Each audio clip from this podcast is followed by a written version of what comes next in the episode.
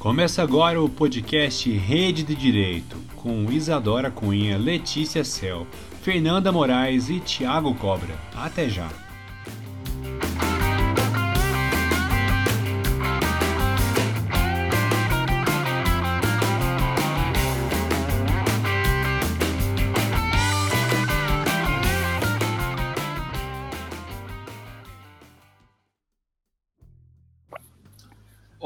Queridos ouvintes do Rede de Direito. Faz muito tempo que a gente não se encontra.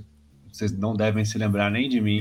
Eu sou Tiago Cobra e hoje eu estou aqui com a minha amiga Isadora Cunha e com duas convidadas especiais, já que a pouco vocês já vão entender o conceito, né, todo o tema que a gente vai debater hoje nesse episódio especial.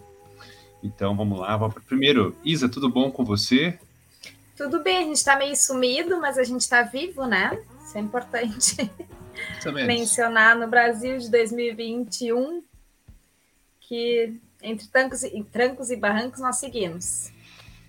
Maravilha. E nossas convidadas, primeiramente, Graziela Capone, famosa do Twitter. Grazi, se apresente para gente, do Twitter, da Defensoria. Famosa do Twitter é ótimo. Bom, é uma estrela do Twitter, eu tô aqui até sem, sem saber o que falar. É. Meu Deus! Bom, é, sou defensora do estado do Pará, mas nascida em Minas Gerais, meio paulista, um pouco cigana por, pelo Brasil afora, já morei no Mato Grosso também, enfim, então tem um pouquinho de cada estado aí, mas hoje meu coração é completamente paraense desde, desde os últimos quatro anos que eu tenho vivido no Pará. Tem sido minha casa, minha, meu lugar de trabalho, e, enfim. É, atualmente eu estou licenciada, né? Estou fazendo mestrado fora, mas estou com muita saudade dos meus assistidos, do meu trabalho, então acho que foi muito, muito bacana vocês me chamarem para falar um pouquinho de defensoria. Vou matar a saudade do, da atividade, da função. Maravilha. E a Raquel, Raquel, desculpa, eu não sei falar o seu sobrenome. Então é Brodsky. Brodsky. e você é defensora federal? Isso, sou defensora pública federal. É, eu tomei posse em Manaus, então também né, conheço a realidade do norte que Grazi está tá vivendo aí. E depois vim para Brasília, que é onde estou até agora. É, entrei na Defensoria em 2012. E eu agradeço muito pelo convite, por estar aqui com vocês, Tiago, Isadora, Grazi. Sou admiradora da Grazi, que sabe contar histórias assim de uma maneira super envolvente, inclusive é dos nossos assistidos. demais, demais. É a nossa defensora contadora de histórias, como a gente mencionava anteriormente. E a gente, re, uh, retomando o agradecimento, a gente queria de novo assim, frisar como foi importante vocês disponibilizarem o tempo de vocês, que a gente sabe que é escasso, que o trabalho é insano. A Grazi, licenciada, vivendo uma experiência uh, nova, novas terras, também não, não deve ser fácil. Lá já são dez e meia da noite, né? E a gente ficou muito feliz que vocês disponibilizaram tempo de vocês para estar aqui com a gente, falando um pouco sobre esse tema que é latente, está aí, é o tema da hora, sobre a poder de requisição da Defensoria Pública e os ataques reiterados que a Defensoria tem sofrido ultimamente. Então, a gente gostaria de dar a palavra para vocês, a quem sabe, a quem entende, para a gente ouvir e entender um pouquinho dessa temática. É, primeiramente, é, eu não, eu não gosto muito do uso da palavra poder, embora seja tecnicamente correto, porque eu não enxergo como algo que confira à Defensoria Pública algum status ou condição superior. Pelo contrário, a requisição hoje, a prerrogativa de se requisitar documentos, perícias, diligências, informações, ela é muito mais uma tábua de salvação e um tapa-buracos, porque infelizmente a defensoria não tem estrutura, não tem é, a, a, devida equiparação às instituições que operam no sistema de justiça. E essa possibilidade de requisitar é, é algo que a gente utiliza enquanto ferramenta de trabalho para conseguir justamente instruir nossos pedidos, nossas, é, nossas demandas também extrajudiciais, nossos acordos.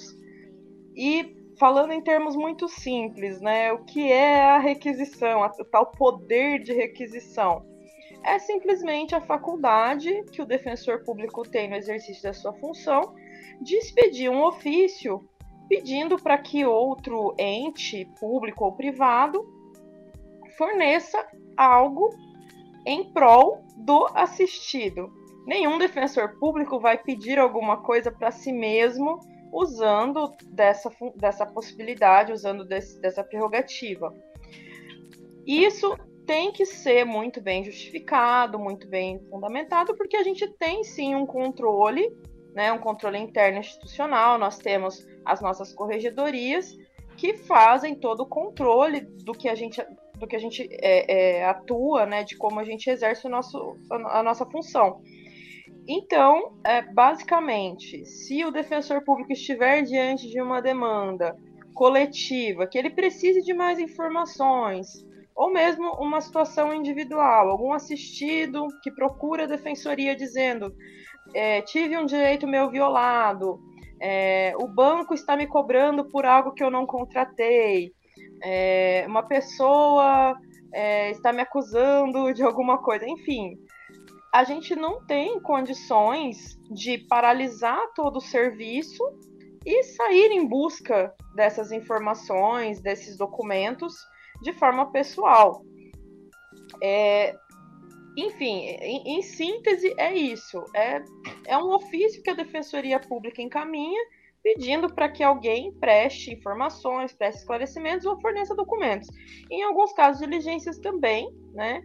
Mas é, eu tenho alguns causos, como eu sou contadora de causos, né? Tenho alguns causos práticos de, de atuações em que já foi possível, através da, da requisição, é, providenciar o que era necessário.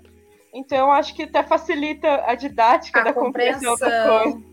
Exatamente. É, eu acho que facilita isso. Nos conte, Mas, por favor. Eu passar, passar a palavra para Raquel, que eu acho que talvez complemente, né? Não sei se. Sim, sim, ó. Eu concordo com isso. Também não vejo como poder, eu vejo como uma prerrogativa da instituição.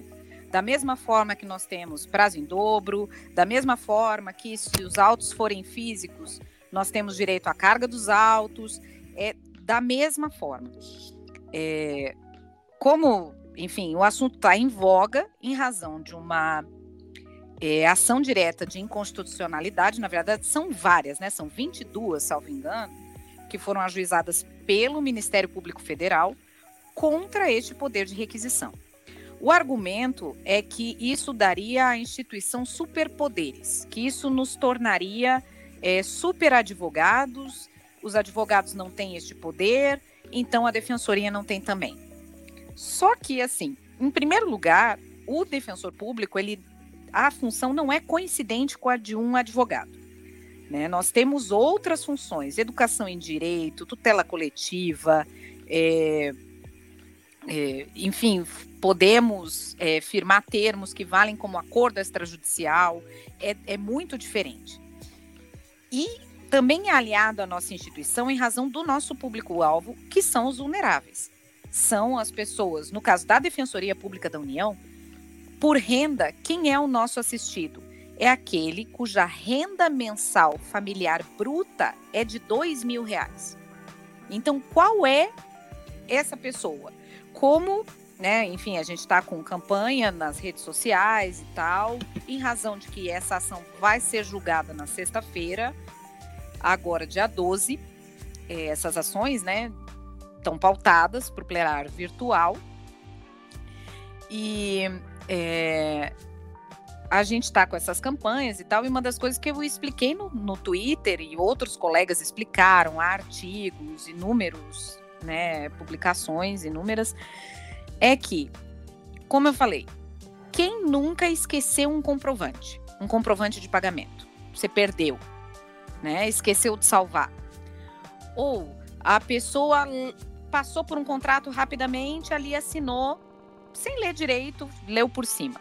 E essa pessoa, cuja família, todos os integrantes da família ganham até dois mil reais, que muitas vezes não teve oportunidade de ir à escola, vocês acham que ela não vai perder um comprovante? Que ela não vai esquecer, não vai assinar um contrato sem lei? Ou então, é aquela pessoa, digamos, né, como a Grazi falou, de repente você então passa para assistido, né? Assistido, então você vai ter que ir num cartório agora, tirar uma certidão, assim, assado. A pessoa não tem dinheiro para pagar pela certidão. A pessoa, se ela for, ah, eu vou no cartório, então no horário comercial, vou pegar a certidão, volta, vai falar para o empregador o que ela fez, ela vai ser demitida. Tem casos reais disso. É, então é para suprir esse déficit que a defensoria já existe para isso, né? Para conseguir com que a população mais vulnerável tenha direitos mínimos garantidos. É para isso que se volta a requisição. Então, não é um superpoder. Na verdade, geralmente, quem contrata um advogado é uma pessoa que vai conseguir lembrar é, de guardar um comprovante, um recibo, que já está acostumada a ir a um cartório, como esses exemplos, eu estou dando esses exemplos, eu atuo na área civil, inclusive na DPU, a área civil ficou com o auxílio emergencial, né? Eu digo a vocês, assim, as pessoas acontecia muito, olha, tem um dinheiro que cai na minha conta que eu acho que é o Bolsa Família, e não era. Sabe, era, era uma verba do INSS. A pessoa nem sabe o que, que aconteceu, ela só sabe, olha, um dinheiro que estava caindo na minha conta parou de cair, eu vim aqui, eu não sei o que houve. Então é, uma, é um público muito diferente que eu acho que o, né, com a devida vênia, o Ministério Público Federal não acho que se atentou para essa diferença. Que não é aquela pessoa, assim, não é quem contrata o advogado, não é. E olha, eu digo, com, a, com esse limite de renda com o qual a gente atua, que existe em razão de sermos muito poucos defensores, poucas unidades, é uma estrutura, infelizmente, deficitária ainda, por conta da falta de orçamento, da falta de investimento na defensoria. É, a gente fica sem atender muitas pessoas. Tem muitos assistidos que eu vejo, que vêm falar com a gente, que você vê que não tem condições de contratar um advogado, mas a renda mensal familiar é de 5 mil reais e não dá. A gente não atende. Então, é, é, é nesse cenário que se situa a prerrogativa de requisição. E eu, assim, como uma defensora da área civil hoje aqui em Brasília, na área federal, eu não consigo imaginar como é que eu vou atuar se os meus ofícios, né, pedindo informações, não tiverem nenhum respaldo legal, porque vai ser isso, vai ser um pedido e não mais uma requisição. E assim, Imagina, você vai recebendo um pedido de alguém que tá ali, digamos, contra você, com essa tendência ali. Você vai atender se é só um pedido? Se não tem nenhuma, não tem lei respaldando, não tem nenhuma sanção possível? Não vai, né?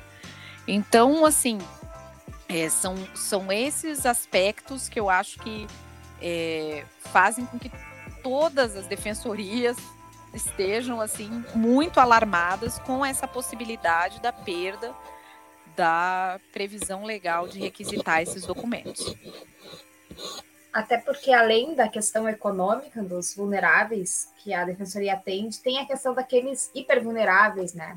Até a facilitação de, de ações uh, civis públicas, o poder, o, a prerrogativa da requisição de documentos ela é essencial, ela é indispensável para o defensor que, que atua nas tutelas coletivas.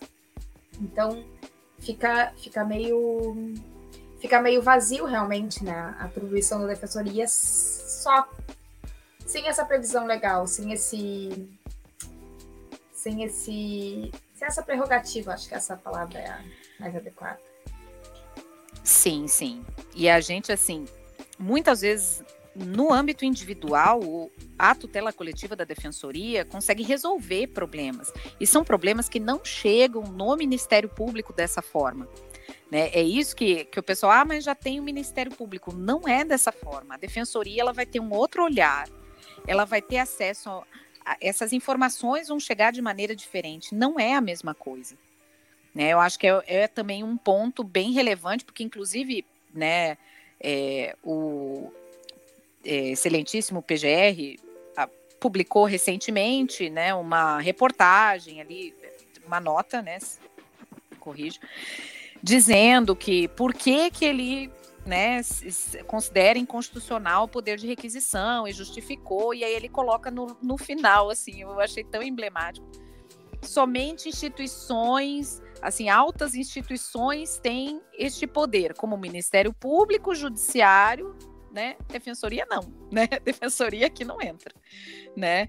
E, e, e assim, não é dessa forma, é uma leitura equivocada mesmo da, da questão.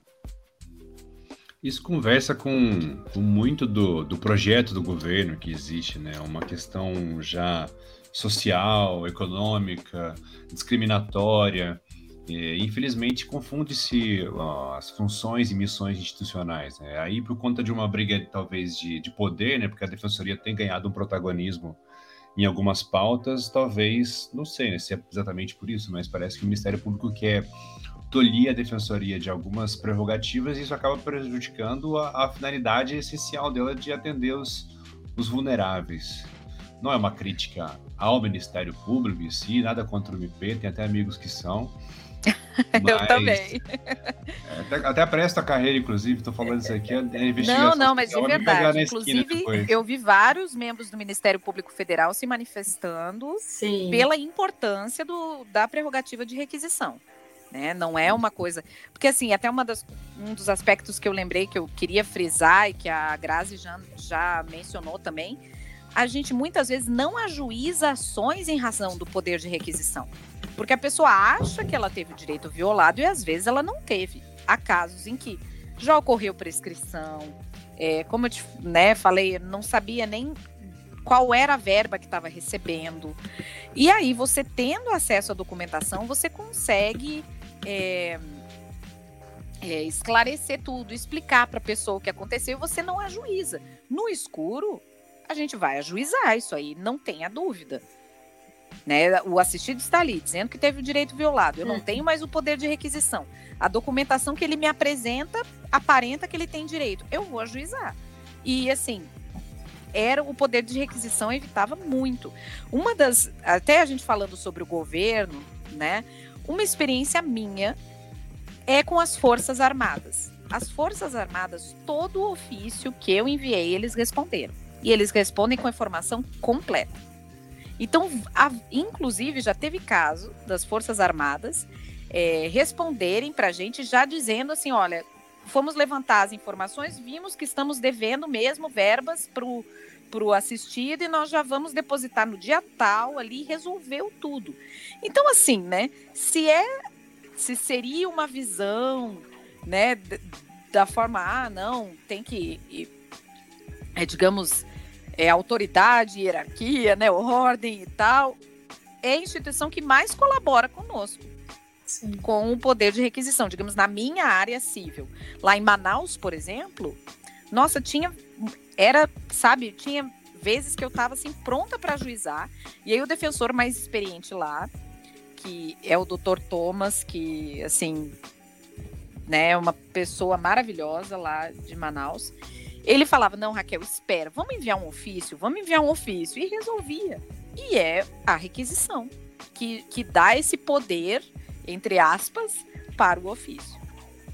Pois é, então, do ponto de vista pragmático, né, de resultados, é uma, uma medida que, que, que traz maior economia, até evita é, que se movimente uma máquina pública mais complexa de processos judiciais, não tem por que, desse ponto de vista, querer acabar com, com a prerrogativa, né? Sim, e, e, muitas vezes, né, o, o próprio assistido não sabe verbalizar o que ele necessita perante essas repartições.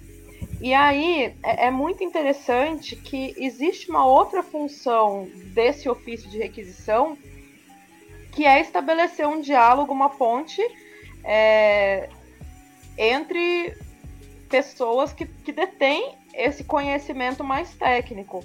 Então, o assistido ele chega até o INSS, por exemplo, e faz ali o pedido de benefício dele. O INSS, ele não vai fornecer uma carta de indeferimento do benefício com detalhes de, do, do que é, ensejou essa negativa. Pelo contrário, o INSS fornece uma carta padrão com texto pronto e que é usado para qualquer caso semelhante. Não tem como individualizar essas cartas de, de indeferimento. Então, quando a gente usa uma, um ofício de requisição para buscar um esclarecimento, a gente vai receber uma informação e a gente vai também saber interpretar isso.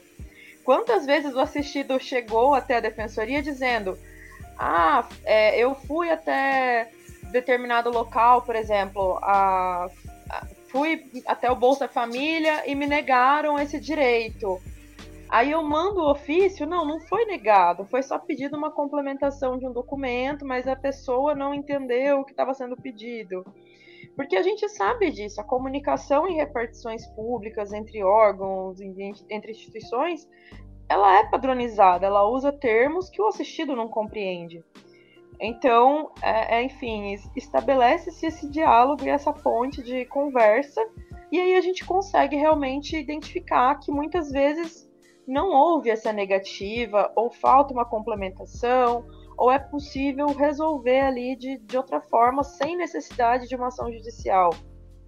E eu fico imaginando como vai ser quando né, essa ação for julgada, se eventualmente houver a procedência desses pedidos do PGR, como vai ser quando a gente começar a transformar tudo isso em ações de exibição de documento, ações de prestação de contas, porque ainda que eu não, assim, não judicialize o pedido diretamente que o assistido pretende, eu vou entrar com uma ação de exibição de documento, vou entrar com uma ação cautelar ali probatória. Quer dizer, é completamente é, ilógico do ponto de vista de economia processual, de celeridade e eficiência do sistema de justiça, você brecar uma coisa que o único meio para a gente atingir é transformando em demandas e congestionando ainda mais o judiciário. Acho Nossa. que. É, desculpa, Raquel, pode ir. Não, eu ia dizer que, que perfeito, porque é verdade, não é só o assistido ter problema para conseguir explicar para nós, mas é que óbvio, né? O nosso atendimento é, já inclu, tem inclusive essa diferença, né? O setor de atendimento à defensoria ele é acostumado com o assistido. E ainda assim, muitas vezes não o, o, atendente ou mesmo o defensor, quando desce né, para falar, tem que falar o defensor mesmo, a gente, a gente não consegue compreender. Quanto mais, como disse a Grazi muito bem, esses órgãos com o método padronizado de atendimento. Não tem. E a gente ainda tem uma questão que é o atendimento, talvez isso seja mais até da esfera federal, preponderantemente eletrônico. É tudo com aplicativo, é tudo a Receita Federal. A, faça o pedido pela internet, entre no ECAC. O INSS mesmo, ah, agora é só pelo meu INSS que nós estamos fazendo. A pessoa não tem, assim, o celular dela é super simples. Ou mesmo se ela tem o celular, só consegue usar o WhatsApp, não consegue usar outros aplicativos. É, a gente tem, por exemplo, ah, faça uma ligação telefônica. Acontece muito fiéis, né? Ah, tem um telefone que você tem que ligar lá. A pessoa não tem crédito para ligar para o telefone. Ou às vezes o telefone do órgão público só aceita chamada de telefone fixo. A pessoa só tem o celular. Então a gente tem muitas dificuldades do assistido que, de novo, o cliente, de maneira geral, de um advogado, não tem. Não, e eu queria é, perfeita colocação de vocês. E eu queria, assim, que vocês contassem histórias, se vocês lembrarem. A Grazi já disse que já, que como ela já era uma contadora de histórias, ela já estava com algumas engatilhadas, para que os nossos ouvintes consigam compreender, assim, no dia a dia mesmo, como, como vai impactar essa, essa decisão, caso seja ativa a defensoria. Acho que falhei, né? Ah, mas deu, deu para entender, sim. Bom, é um caso que eu considero bastante emblemático da minha atuação e, e que a requisição foi essencial é, foi uma ação de na, na verdade, é, a ação não corria no estado do Pará. Né? É, o, que, o que aconteceu? Uma jovem foi é, morar com seus tios no interior de São Paulo, quando ela era criança ainda, justamente porque ela, a família dela era uma família ribeirinha que vivia numa comunidade rural na, na cidade de Portel. Portel, para contextualizar, é uma cidade do interior do Pará que fica situada a cerca de 16 horas de navio de Belém. São, acho que, 400 quilômetros, alguma coisa assim, mas não existem pontes. Nem é possível se construir uma ponte, porque o rio é, é muito é, íngreme, enfim, não, não tem como. Não tem outro acesso. O acesso a Portel é feito exclusivamente pela via fluvial. E essa família, além de morar na, cida na cidade de Portel, morava na zona rural de Portel, que é um pouquinho mais afastado. Ou seja, viviam numa casa de palafita, numa comunidade que, para ser acessada, seria necessária uma viagem de um pouco mais de seis horas de navio saindo da cidade de Portel. Então, o interior do interior. O Brasil que o Brasil não conhece. E por conta disso, até quando essa menina é, teve um problema de saúde na infância, a mãe pediu para que fosse morar com os tios. Eu não me, não me recordo a cidade do interior de São Paulo, se eu não me engano, era Bauru ou Ribeirão Preto. É, eu não lembro mesmo, porque a gente acaba conversando com tanto defensor de outras cidades que acaba confundindo. Mas enfim, digamos que seja Ribeirão Preto. E a menina foi morar com esses tios e foi ficando lá e tornou-se adolescente. Aí, quando essa menina tinha 17 anos, ela brigou com os tios e aquela coisa de rebeldia adolescente. E falou para eles: vocês não são meus pais e etc. Foi orientada por um coleguinha de escola a procurar o conselho tutelar. E a menina de 17 anos foi até o conselho tutelar dizendo que os tios exploravam ela, que eles eram muito ruins. Enfim, de maneira é, preventiva, ela foi abrigada. E o que se procurou então saber? Onde estão os pais dessa menina? Já havia sido feito exame físico, já se tinha constatado que ela não tinha nenhum tipo de lesão, já tinha passado por atendimento psicológico, é, foi feita uma visita na casa desses tios, não se identificou nada que justificasse, mas assim, não havia uma guarda, não tinha nada que, justificasse aquele período tão longo ali de, de criança dada, né? E, por esclarecimento mesmo, o, o próprio Ministério Público uh, já tinha ajuizado a ação de pedido de medidas protetivas. E aí encontraram o pai, o endereço dele no, no Pará, e foi o oficial de justiça lá atrás desse pai ribeirinho que procurou a Defensoria Pública em Portel, representada por mim na época, trabalhava sozinha.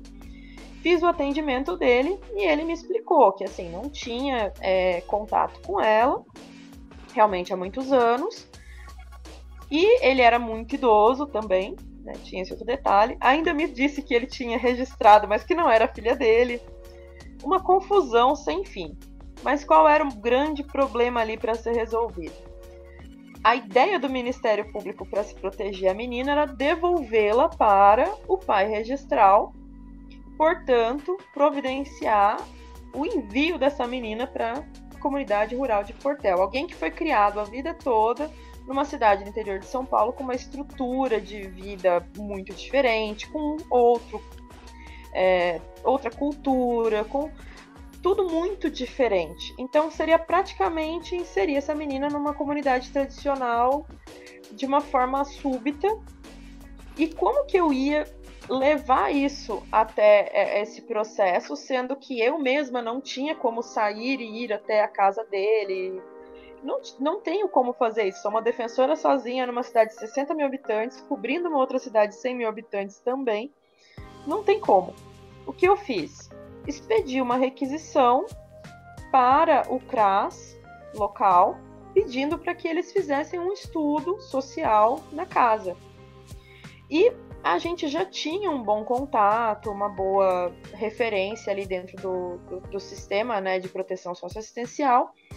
E os assistentes sociais do CRAS, então, foram, se deslocaram até esse local e produziram esse estudo social de uma forma a evitar até mesmo a interposição de ações, porque aí eu teria que entrar com uma ação cautelar probatória, pedir para que fosse feito via é, equipe multidisciplinar do fórum, que na verdade nem existia, porque o fórum não tinha, né, na, época assistente social não tinha nada. Então, é, eu teria que, para produzir essa prova num procedimento civil, teria um caminho muito longo a percorrer.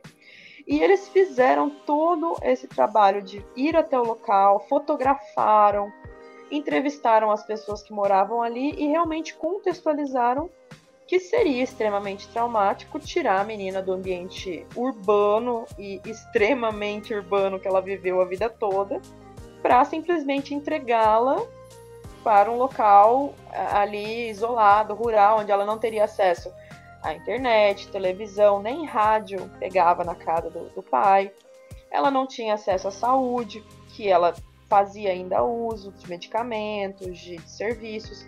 Então, o CRAS fez toda essa contextualização, dizendo: se ainda assim for da vontade dela vir, é importante que ela saiba a realidade e aí vai ser uma opção livre e consciente dela. Porque até então ela estava no escuro, achando que ela ia para uma cidade, mas para uma cidade, não para uma área rural isolada, uma comunidade ali esquecida realmente do resto do mundo. Então, e foi muito interessante porque a gente juntou esse estudo, a adolescente teve acesso às fotos, teve acesso a tudo, e ela tomou a decisão dela de continuar vivendo no, no interior de São Paulo, mas nesse procedimento conseguiu retomar o contato ali com a família registral, a gente conseguiu informar no processo um telefone de contato. Então foi muito interessante, foi a partir de uma requisição e também, lógico, né, a, a própria Defensoria de São Paulo tá, estava atuando na ação civil, nos facilitou é, cópias dos autos, mas assim, é, era um processo em segredo de justiça, algumas coisas a gente não, ter, não teria acesso normalmente, mas para mim ele é, ele é um exemplo de como a requisição é realmente usada. A gente usa para garantir até o, o acesso à informação. É, não, não sei, não, não sei que visão né, que, que as pessoas têm. Elas acham que a gente vai é, usar para conseguir alguma vantagem, para a gente se beneficiar, para a gente se promover. Eu não sei qual é a ideia, mas é, foi, foi muito bom conseguir essa diligência. E, enfim, é, esse acho que é um primeiro caso que eu lembro que eu gosto muito um outro que eu gosto bastante também, que foi em Portel. É, eu fui procurada por grupos folclóricos da cidade. Representantes de três grupos folclóricos me procuraram na Defensoria Pública porque eles estavam desesperados que naquele ano o município não iria fornecer verbas para eles realizarem um festival que era realizado todos os anos. Todos os anos havia esse festival folclórico no mês de julho e era um festival, desculpa, junho, era um festival de apresentação, de danças, e esses grupos eles faziam essa, é, essas, essas exibições, né, como um modo de perpetuar a cultura, a música local. Eu não tinha contato com os grupos folclóricos, não conhecia o trabalho deles. Então, nesse primeiro momento do atendimento, eu tive que entender o que eles faziam, quem eles eram, se eles tinham alguma constituição formal obviamente não tinham, eram grupos é, formados de maneira esparsa, eles se associavam ali livremente, mas ainda assim eram bem organizados, eram, era, enfim, uma sociedade civil organizada, mas não formalizada. E eles esclareceram que não estavam, não iriam receber esse repasse.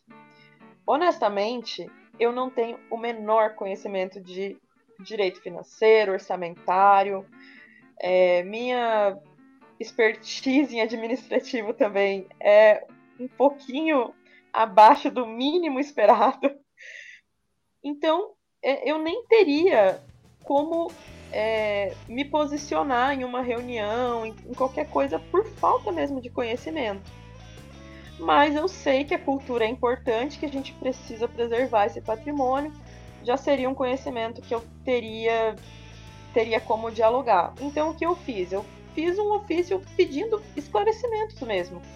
Qual era a origem dessa verba? Por que ela era repassada todos os anos?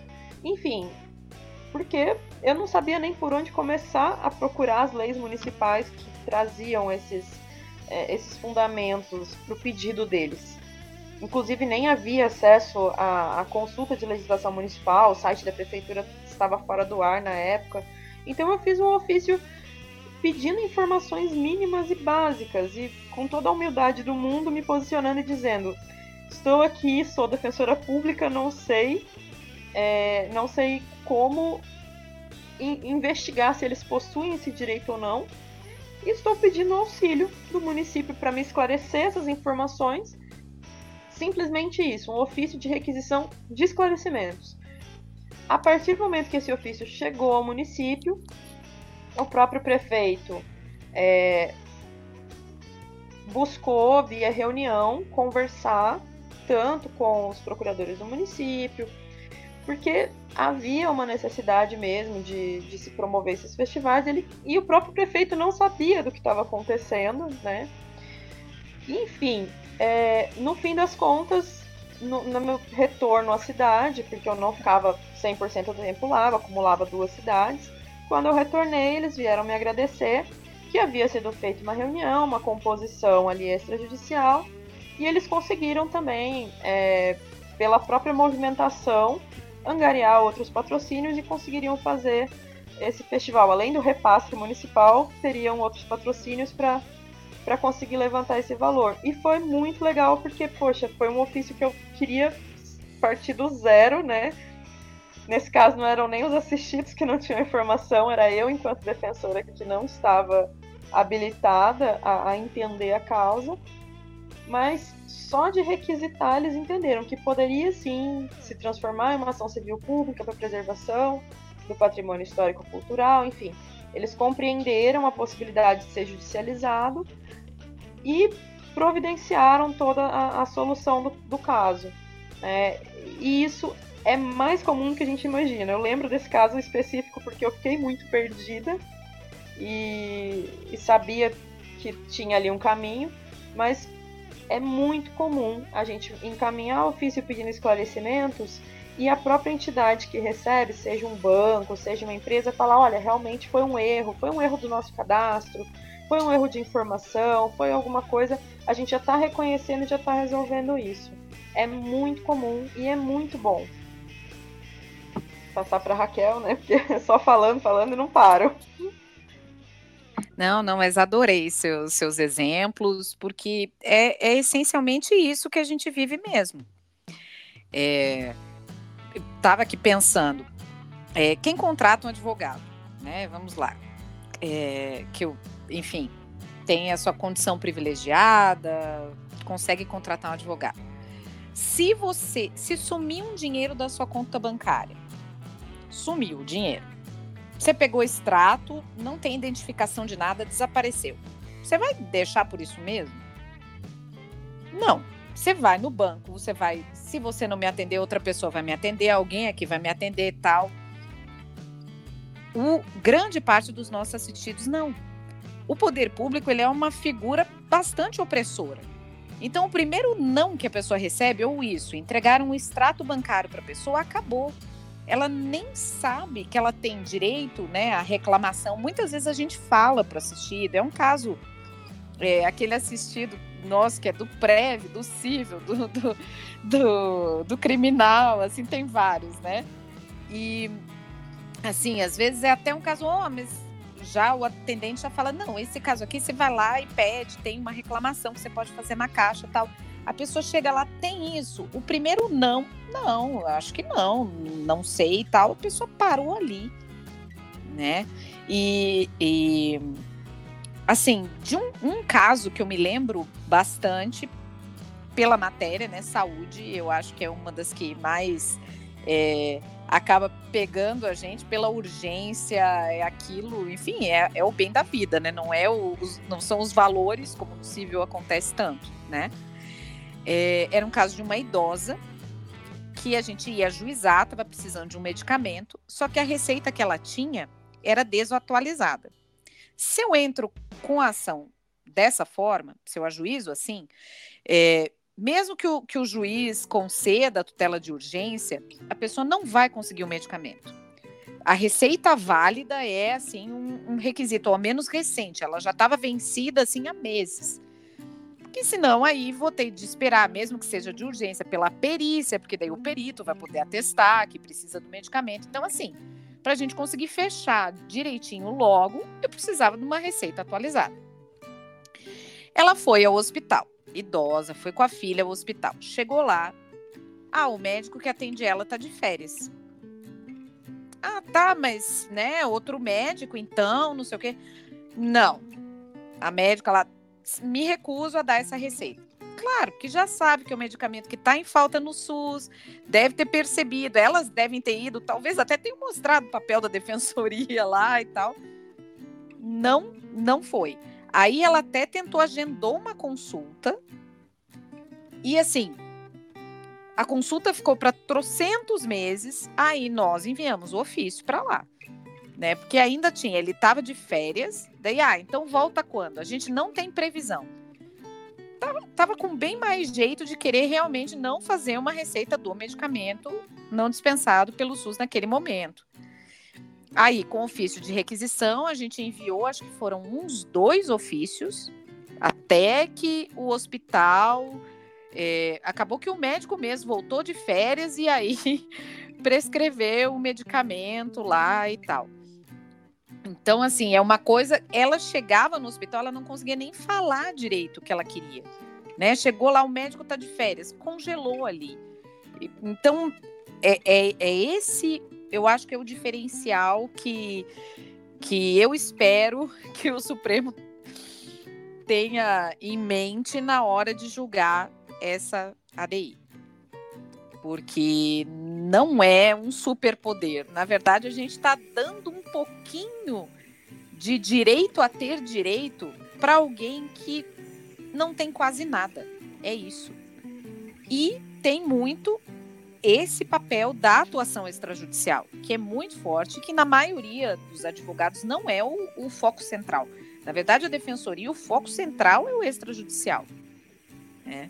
Então, enfim, assim, são. Fiquei pensando em inúmeros exemplos, como eu disse, né? O caso do, dos militares, vários casos, inclusive o nosso ofício, além de obter a documentação, o ofício ainda fez, porque tem alguns casos, né, que a pessoa está numa situação complicada na, na organização militar, às vezes está sofrendo algum tipo de assédio, o assédio parar quando chegou o ofício da defensoria. Então, assim, é muito, muito importante. E é uma questão também de, de ou critica que o nosso judiciário é inchado, né? ou tenta retirar o, a, essa prerrogativa da Defensoria Pública, porque é exatamente o que a Defensoria Pública faz, na maioria das vezes, é evitar mais judicialização em coisas que pode resolver simplesmente de forma extrajudicial, como vocês mencionaram, que é a ampla maioria das hipóteses em que é utilizada essa prerrogativa. E, Tiago, tens alguma coisa a acrescentar? Alguma dúvida? Não, eu fico aqui pensando, né, mil, mil possibilidades do porquê de se querer tirar uma prerrogativa tão essencial, tão necessária para o atendimento da finalidade da, da Defensoria Pública, para a solução da vida das pessoas. É, eu realmente torço para que esse julgamento tome um rumo correto, não se não se mexe em time que está ganhando, porque acho que o, trabalho que a defensoria faz é, é, inquestionável, deveria, na verdade, ser aprimorado, aumentado, e não, não que se pode é, uma ferramenta tão importante para um, uma atividade tão essencial. É isso. Urias, mais alguma colocação? Eu acho que ficou super uh, claro e a gente também não quer abusar do tempo de vocês. O tema ficou de uma de uma simplicidade ímpar, coisas que só defensores públicos fazem, né? Que é pegar temas chatinhos e transformar em conversas mais simples. O povo da defensoria precisa ter essa facilidade na comunicação. Eu acho isso fantástico. Assim. Fiquei, fiquei, fico refletindo também o porquê dessa, dessa tentativa de enfraquecer a defensoria pública. Aquela pergunta não como disse a Fernanda hoje mais cedo, que não pode ser uma pergunta simplesmente retórica, a quem interessa enfraquecer a defensoria pública. A gente precisa entender mesmo e dar nome e compreender a quem interessa. Quais são os interesses por trás?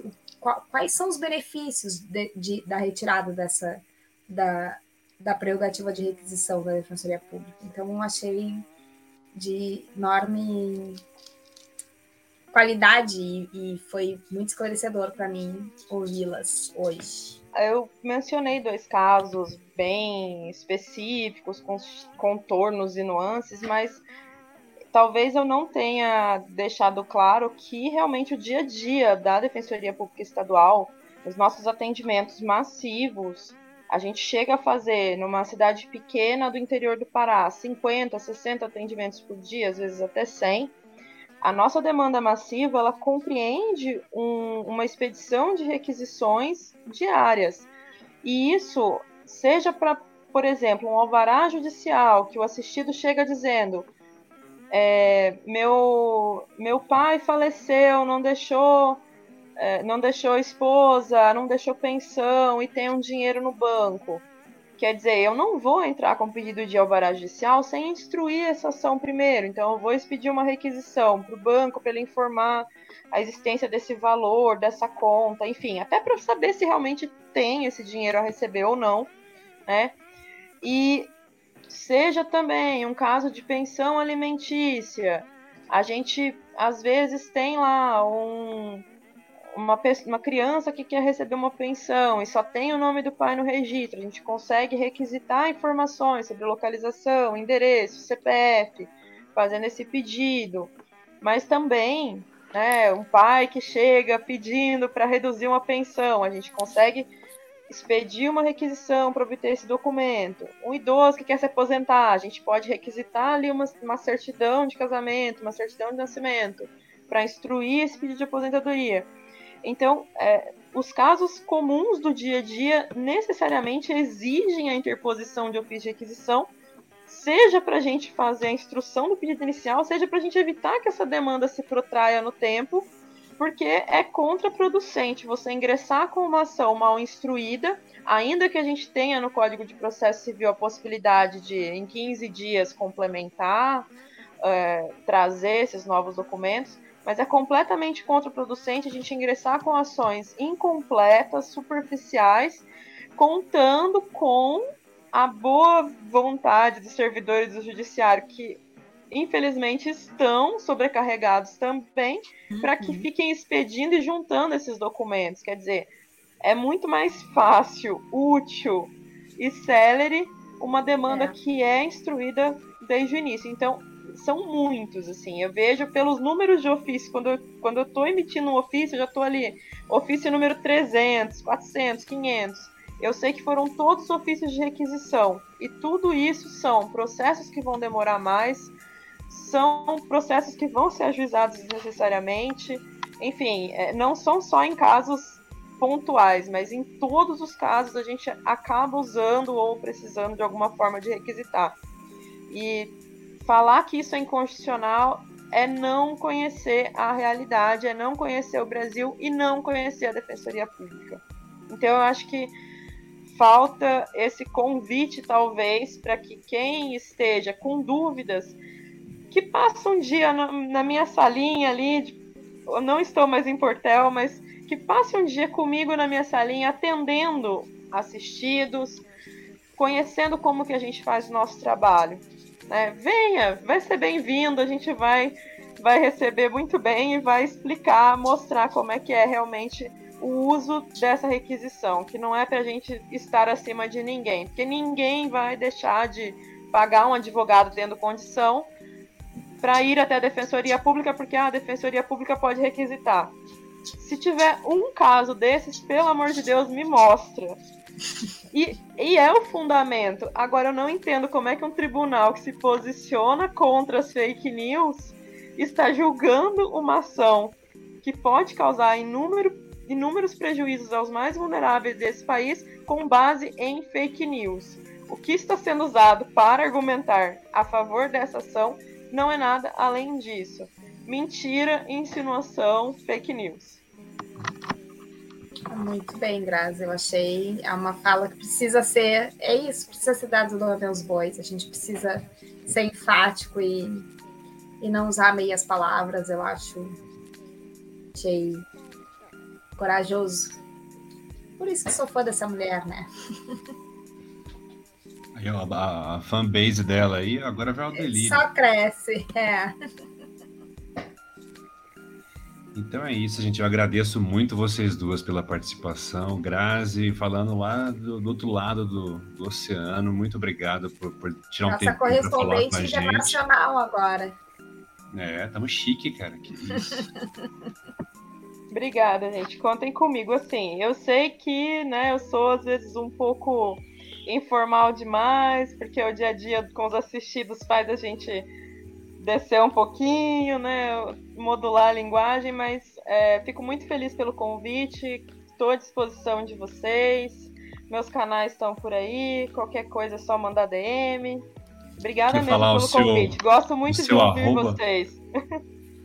Quer falar o seu arroba das, das redes sociais aí para o pessoal que quiser te seguir, que não te conhece ainda? Instagram, Graziela Capone. Twitter, é, Grazie Adil. É, pode, mas pode procurar também Graziela Capone, que só tem esta que vos fala. Com uma foto maravilhosa, né? Excepcional. E com tweets cheios de histórias pra gente. É, e Raquel também. demais. Obrigada. Raquel, muito obrigado também. A Raquel que tem, tem gêmeos, é isso mesmo? Isso, isso, tenho. Nossa, Sou mãe de gêmeos. E meus gêmeos estão no espectro autista, então aí eu tenho uma, uma condição de trabalho um pouquinho diferente também. E é, eu agradeço muito pelo, pelo espaço, pela oportunidade de conversar com vocês, de bater esse papo super bacana sobre um aspecto da defensoria, do nosso trabalho diário.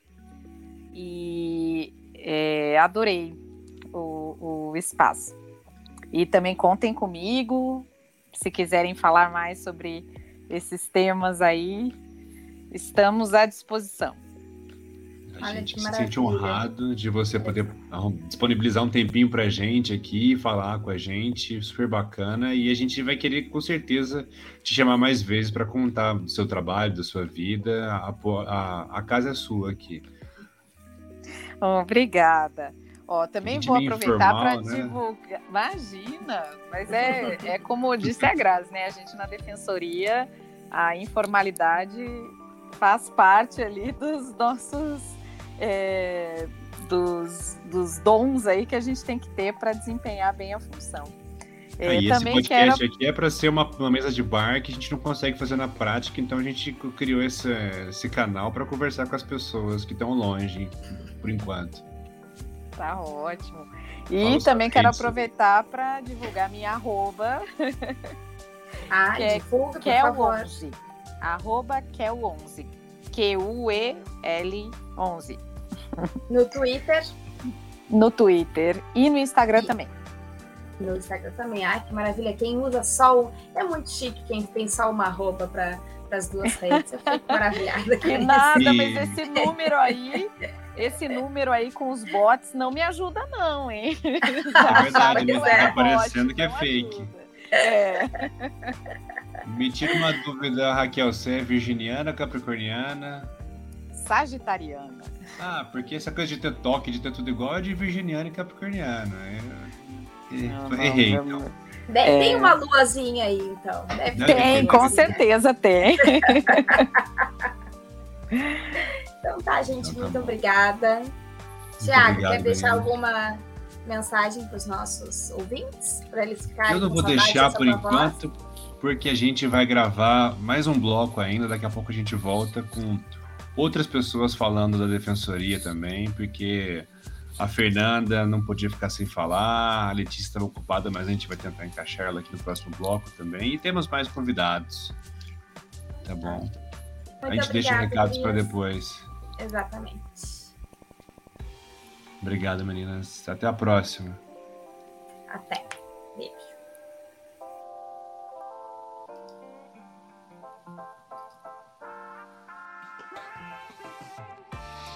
Voltando agora do intervalo que era para durar algumas horas e virou quase que uma semana.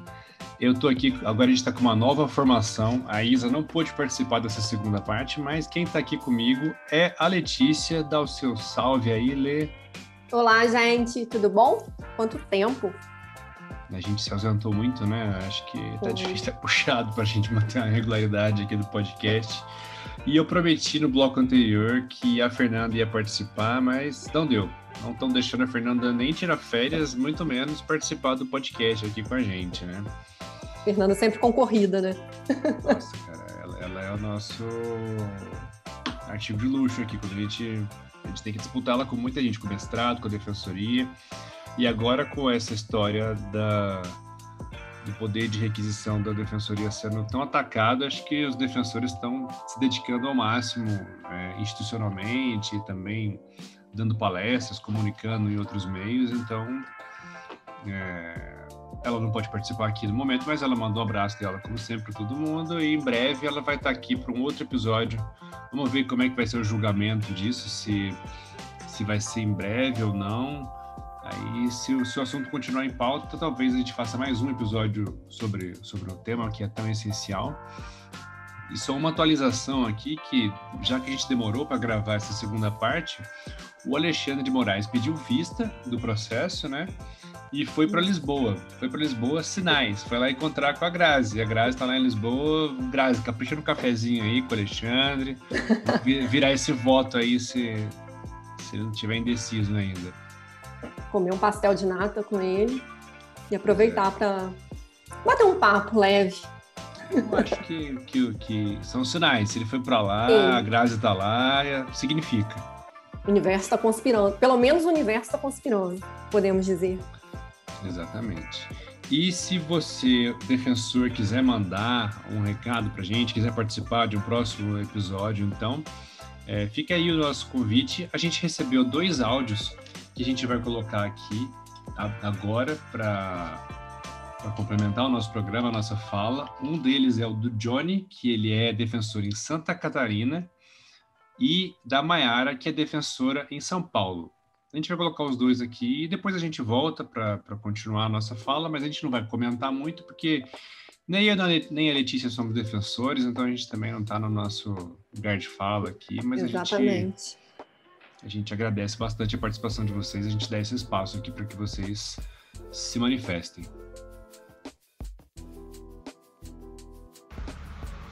Olá, meu nome é Johnny Luiz Gilgen Benedetti, eu sou defensor público do estado de Santa Catarina e vou comentar aqui um pouco sobre a prerrogativa de requisição que os defensores públicos têm para poder exercer as suas atividades e qual é a sua importância para o dia a dia.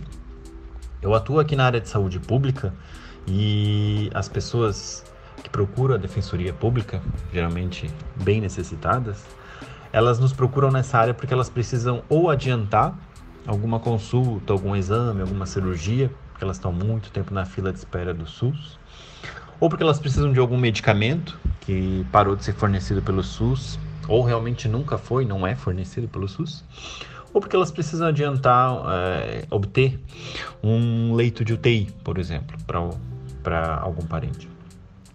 E quando ela, elas nos procuram, a, a Defensoria Pública, a primeira coisa que faz é requisitar a Secretaria de Saúde, às vezes até o hospital, informações e documentos sobre o caso.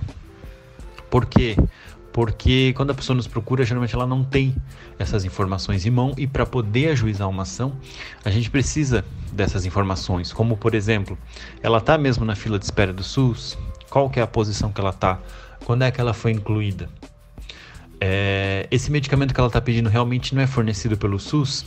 Será que esse medicamento só não está havendo uma falha de comunicação, um desabastecimento temporário? Ou esse leito, será que já não foi disponibilizado e ainda não houve atualização do sistema? Então, por exemplo, são alguns exemplos de informações que quando a gente requisita para a Secretaria de Saúde, a gente consegue obtê-las e com base nisso, a, ou a gente resolve a situação sem o um processo judicial, porque fica esclarecido que aquela consulta, aquele exame, aquela cirurgia já está para ser agendado, já está para ser realizado, ou que aquele medicamento é mesmo fornecido pelo SUS, só que não era no postinho tal que ela tinha que buscar, era no outro, ou porque aquele leito de UTI vai ser fornecido. Então, como eu disse, com isso a gente resolve essas questões sem precisar ir para a justiça. Ou quando a gente não resolve essas informações, esses documentos, eles auxiliam a Defensoria Pública na propositura da ação porque elas embasam aí sim o direito da pessoa e evitam é, é, e evita que a, as informações, os documentos é, que não faltaram prejudiquem até é, o reconhecimento desse próprio direito na justiça. Então a prerrogativa é essencial para o dia a dia, porque sem ela é, todos esses pedidos, essas informações que a gente não, não vai conseguir, vão nos obrigar a entrar com uma ação judicial para obter cada, cada, é, cada informação que for necessária, cada documento que precisar. E com base nisso, vai demorar muito mais para a pessoa poder ter esse acesso à saúde e, em consequência, é, é, ao bem da vida que ela está perseguindo, à consulta, é, ao exame, ao medicamento, etc. É, no dia a dia, a gente usa demais essa prerrogativa, sempre para tentar resolver uh, as questões dos assistidos sem ter que procurar justiça, ou para quando não conseguir resolver, é, deixar a ação é, mais preparada é, para que se possa uh, obter uma liminar ou depois até no mérito uh, o que está sendo pedido em favor do assistido. Então é muito importante que se mantenha essa requisição sob pena de atrasar é, a própria é, entrega do direito do assistido, seja sem ação ou seja com ação. Boa noite a todos e todas. É, meu nome é Maiara, sou defensora pública do Estado de São Paulo e vim aqui participar né, da minha primeira pequena contribuição acerca do poder de requisição da Defensoria Pública que está sendo questionado no STF por uma ação da, da PGR. Bom, é, eu não consigo vislumbrar a Defensoria Pública sem essa possibilidade de requisitar documentos de autoridades. É, isso porque o usuário do Serviço Público de Assistência Jurídica Integral e Gratuita da Defensoria Pública muitas vezes chega sem nenhum documento é, para garantia do seu direito.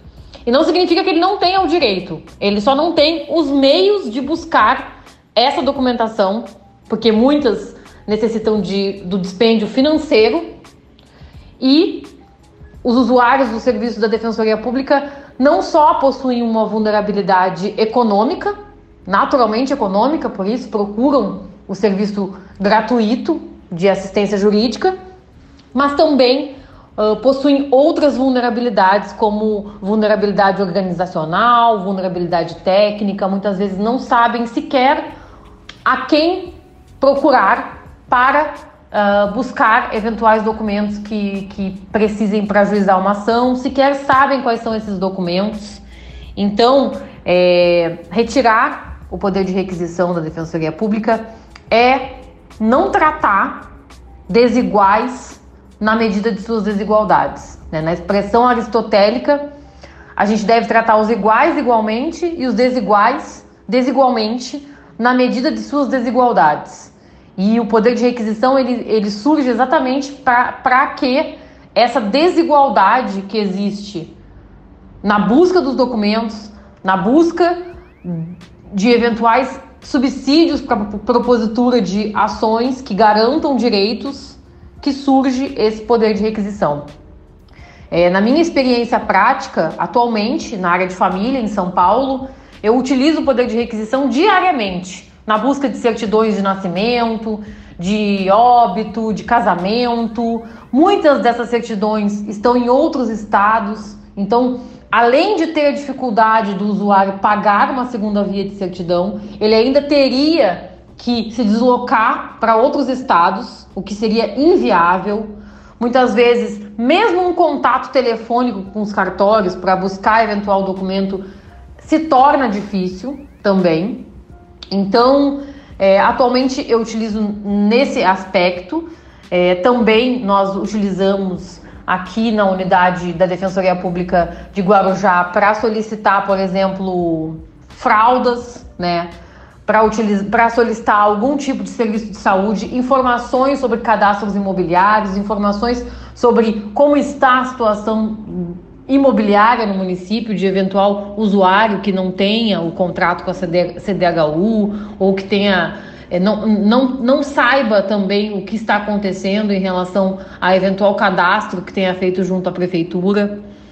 E quando fui defensora pública em Mato Grosso do Sul, no interior, eu utilizava muito né, o poder de requisição também, especialmente na área de saúde, para solicitar medicamentos, solicitar fraldas, educação infantil, eventual professor auxiliar para uma pessoa com deficiência que precisasse. Também vaga em creche, também utilizava o poder de requisição. E muitas vezes, nesse poder de requisição, não só atualmente, como na época que eu era defensora pública de Mato Grosso do Sul, evitava o ajuizamento de demandas. Eu brincava até no Mato Grosso do Sul que a defensoria pública lá funcionava como posto Ipiranga, porque nós éramos procurados para uma infinidade de possibilidades de demandas. Muitas vezes o usuário queria só saber onde que ele precisava ir para obter eventual atendimento de alguma demanda que ele tivesse. Sequer o atendimento era na Defensoria Pública, mas nós prestávamos esse tipo de, de informação. Então, muitas vezes, é, o usuário sequer sabe onde tem que ir para buscar um documento. Né? E a gente sabe também que, por exemplo, na seara do consumidor, é, muitas vezes os bancos, as empresas impõem empecilhos para o acesso às informações, em que pese toda a normativa consumerista que nós tenhamos.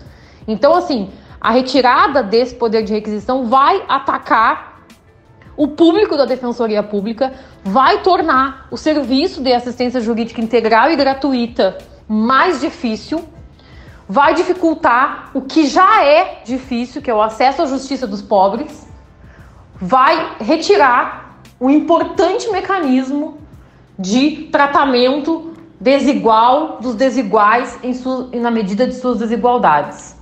Então, é, é de suma importância esse movimento que está se formando em defesa da Defensoria Pública, porque, sim, é, Retirar o poder de requisição é enfraquecer a defensoria pública. E o que nós precisamos nesse momento não é de um enfraquecimento da instituição, muito pelo contrário. As defensorias públicas de todo o Brasil têm vivido um aumento em suas demandas, porque o país está passando por, uma, por um momento muito difícil em relação ao desemprego, em relação ao aumento da fome, e os ninguéms de Galeano batem as portas da Defensoria Pública. Então, é, o que nós precisamos nesse momento é o fortalecimento da instituição e não a retirada de um importante mecanismo que possibilita o acesso à justiça, que possibilita é, a garantia do ter direitos. Então, é, além de ter direitos, ter meios para concretizar esses direitos. Não nos interessa uma Constituição super recheada de direitos se a instituição que está lá, que foi criada para possibilitar o acesso à justiça e possibilitar o acesso a esses direitos, não tiver os meios para isso. Então, nós não queremos uma instituição enfraquecida, uma instituição despida de possibilidades de prestar a melhor assistência jurídica integral e gratuita possível. Então, é nesse sentido que eu trago aqui a minha, minha manifestação. Tenho certeza que o podcast vai tra tra trans, uh, tramitar muito normalmente, muito, muito, com muitas contribuições das duas colegas que foram convidadas, mas eu trouxe esse meu pequeno relato é, das minhas experiências aí no defensorar, que já, já são de, de cinco anos aí na, no front, né, que a gente brinca. Então, muito obrigada pela, por esse espaço e Defensoria Pública sim. Então é isso. Muito obrigado ao Johnny e à Mayara. E se você também for defensor, se você quiser se entender muito do assunto, trabalha na defensoria como servidor, ou manja muito de constitucional, quiser dar, dar a sua colaboração com o nosso podcast, as portas estão abertas aí. A gente quer te ouvir também. A gente quer participar desse debate. Talvez não a gente falando, mas a gente dando espaço para quem puder colaborar com isso. E eu achei muito legal, eu acho que vocês devem ter comentado, né? Mas foi a adesão dos, dos defensores quando a gente falou no Twitter, todo mundo aberto, querendo falar, querendo conversar com a gente. Eu achei muito legal e é o que você falou, que está sempre aberto. Eu adoro ouvir defensor falando em especial. Eu sempre aprendo, desde a primeira vez que a Fê falou. Então, a casa é de vocês e venham falar, venham falar do que quiser, inclusive. Se quiser falar da rotina, mais da rotina, das áreas que atuam. Acho muito interessante a gente falar cada vez mais da defensoria, que é tão essencial. Pois é, defensoria. É difícil você ver um cara da defensoria que não seja gente boa, né? Eu, eu não conheço Exatamente. nenhum, eu acho. Defensor costuma ser tudo um ser humaninho de muita luz. Tem juiz que é gente boa, tem juiz que não é, tem promotor que é gente boa, tem promotor que não é. Mas defensor, até hoje eu não encontrei um defensor chato. Eu também não, acho que é unanimidade. Eles são gente boa, tem, nenhum tem o é. ego inflado, ninguém tem nada. É, é uma instituição. Força bater papo. É uma instituição muito bacana mesmo, então é, a gente é suspeito porque a gente adora defensor, mas venham, venham participar. E agora a gente vai falar um pouco aqui, só para arrematar o programa, do, do mundo visto da rede, de uma coisa que aconteceu, assim, uma notícia quentíssima. Nossa senhora, que vergonha, da minha cidade, que da cidade que eu moro, né? Eu não, não nasci aqui. Do touro de Wall Street, que agora está em frente à Bovespa aqui. Letícia, Letícia estava falando aqui antes de a gente começar a gravar que ela adorou.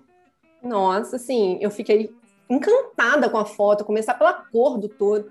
O touro é um dourado que na hora que bater um sol vai ficar uma coisa assim, cegando a vista de todo mundo. E os traços do touro, cansado, brasileiro, né? Como Nossa, todos nós.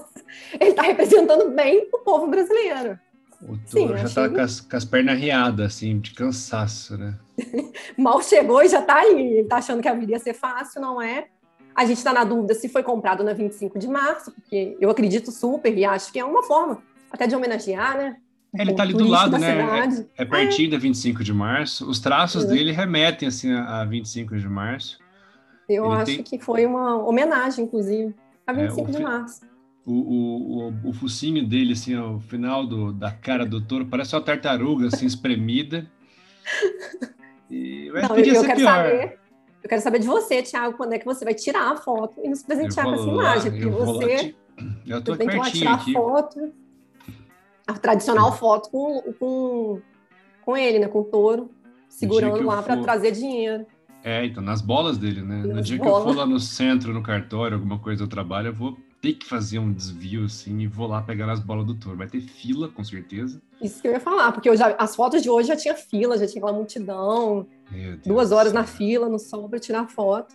Mas podia ser pior, vai. Podia ser tipo um touro Romero Brito, assim, um touro Nossa. estilizado, imagina. Pelo amor, né?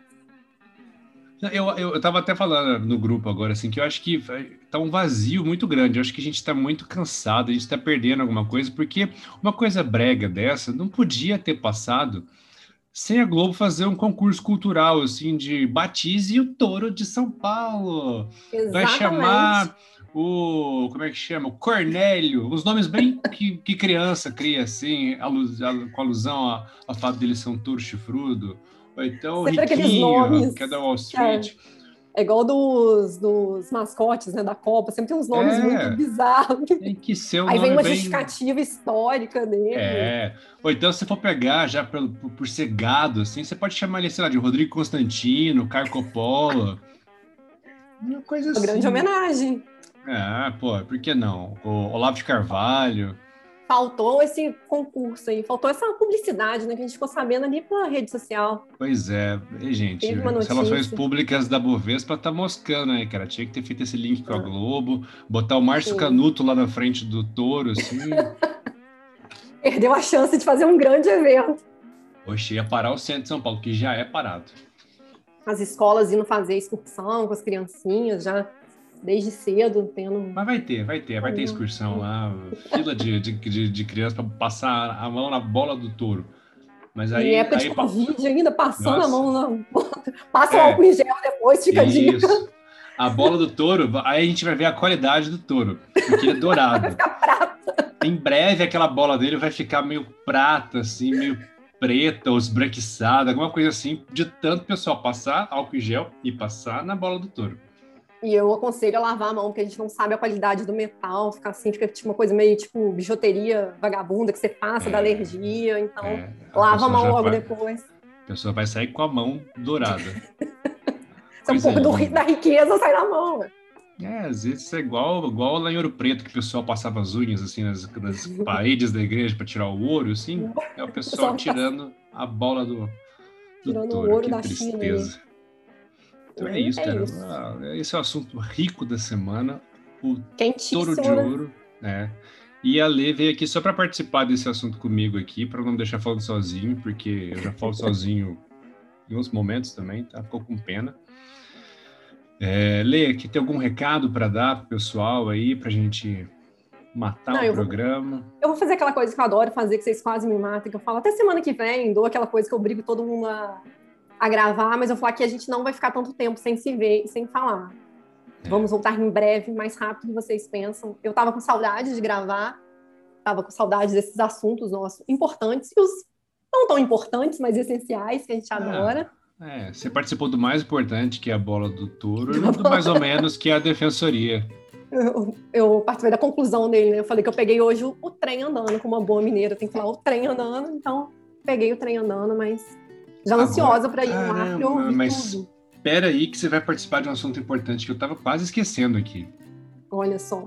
Um sonho meu se realizou. ah, é verdade! Você vai Esse participar momento... comigo da leitura do e-mail que a gente recebeu.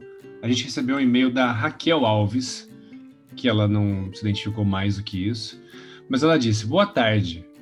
No próximo episódio, poderia ser abordado o tema referente aos estágios, tanto em escritório de advogados quanto em órgão público. Raquel, eu acho que sim, que a gente tem que fazer isso. Inclusive, você está convidada, se quiser se identificar direito lá, mandar seu contato, sua arroba do Instagram do Twitter, para a gente debater isso aí. É, e tem e... a galera que segue a gente no Twitter também, que é estagiário tem de órgão uhum. público, acho que tem gente de escritório também participar. Eu acho um assunto interessantíssimo, inclusive. É. Raquel mandou bem. E obrigada então... por ter mandado e-mail. O Thiago está emocionado. Nossa, Quase não acreditou. Dia... Sabe o que é o pior, Letícia? A gente ficou tanto tempo assim sem, sem gravar que a Raquel mandou esse e-mail para mim em 23 de setembro. Nossa. E eu só vi isso semana passada. Desculpa, Raquel, pela demora para te ler. Tá Nem bom. ele acreditava mais nesse momento. Eu, eu já tinha desencanado desse e-mail. Você, você renovou minha uma, fé. Jurava que era uma notificação do Google, né? aquela coisa. Vamos comprovar é, não, duas etapas, alguma assim, coisa, autenticação. Já fui selecionando para pagar, igual eu faço com as coisas que são tudo e-mail automático, assim, né? De quando eu esqueço uhum. a senha ou do, do podcast, do servidor. Mas obrigado, Raquel. Você renovou minha fé. E aproveita, deixa e já deixa um e-mail para quem quiser se inspirar na Raquel é fazer isso o aí. mesmo. Pessoal, o nosso e-mail, peraí que eu preciso abrir aqui, porque eu já nem lembro qual é o nosso e-mail, porque a gente não recebe muito, né? O nosso e-mail é podcastrededireito@gmail.com. Mandem mensagens assim como a Raquel fez. Raquel Alves, muito obrigado pelo seu, pelo seu e-mail. E é isso. Letícia, você tem algum recado? Agora um recado final, final mesmo? Quer contar como é que foram os seus vários dias entre um episódio e outro, que já deve ter uns dois meses que a gente gravou. Exatamente. Foi aquela correria, né? Acho que a vida de todo mundo tá corrida, final do ano fica mais corrida ainda. Essa semana teve feriado e eu falo que é, eu adoro feriado, mas o pós-feriado é um sufoco, porque é fazer. Eu ainda vou viajar na sexta, então eu tenho que fazer três, cinco dias em três dias. Então tá aquela correria. A ansiedade está sempre aqui do nosso lado, nosso, como diria a Isa, vou representar a Isa falando nosso bichinho pet, uhum. mas estamos seguindo. E eu espero que todos estejam bem também nesse tempo aí, sobrevivendo a esse país, que é melhor nem comentar os detalhes, né, que nos fazem respirar fundo a cada segundo e encaminhando para mais o fim de ano, né? Tá quase aí, 2022. Hoje eu já anotei meu primeiro compromisso na agenda de janeiro de 2022. Eu fiquei, é, abri a agenda. Nossa, eu nem tenho uma agenda para 2022, preciso comprar uma. Mas esse ano eu realmente já mandei vou. Personalizar a minha, porque eu não sou, né, a pessoa que gosta de ter uma logo, uma coisa. Mas a minha agenda nem chegou e eu já tive que anotar aqui para deixar para anotar. É, eu fiz uma personalizada também, que é tentando ficar chique, devagar, corporativo, mas vai demorar para chegar, então vai ser post-it por enquanto na tela do meu computador. Mas Exatamente, o meu foi ainda. Isso. O meu foi para dia 22 de janeiro, já tá bombando já. Ou seja, é continuaremos sobrevivendo e correndo, mas tá bom. É isso. Aqui também, loucura, como sempre, correndo. Nesse meio tempo eu tirei férias, voltei de férias, achei que ia ter podcast, episódio acontecendo sem, sem minha participação, mas tá todo mundo tão alucinado que não, não teve jeito para ninguém.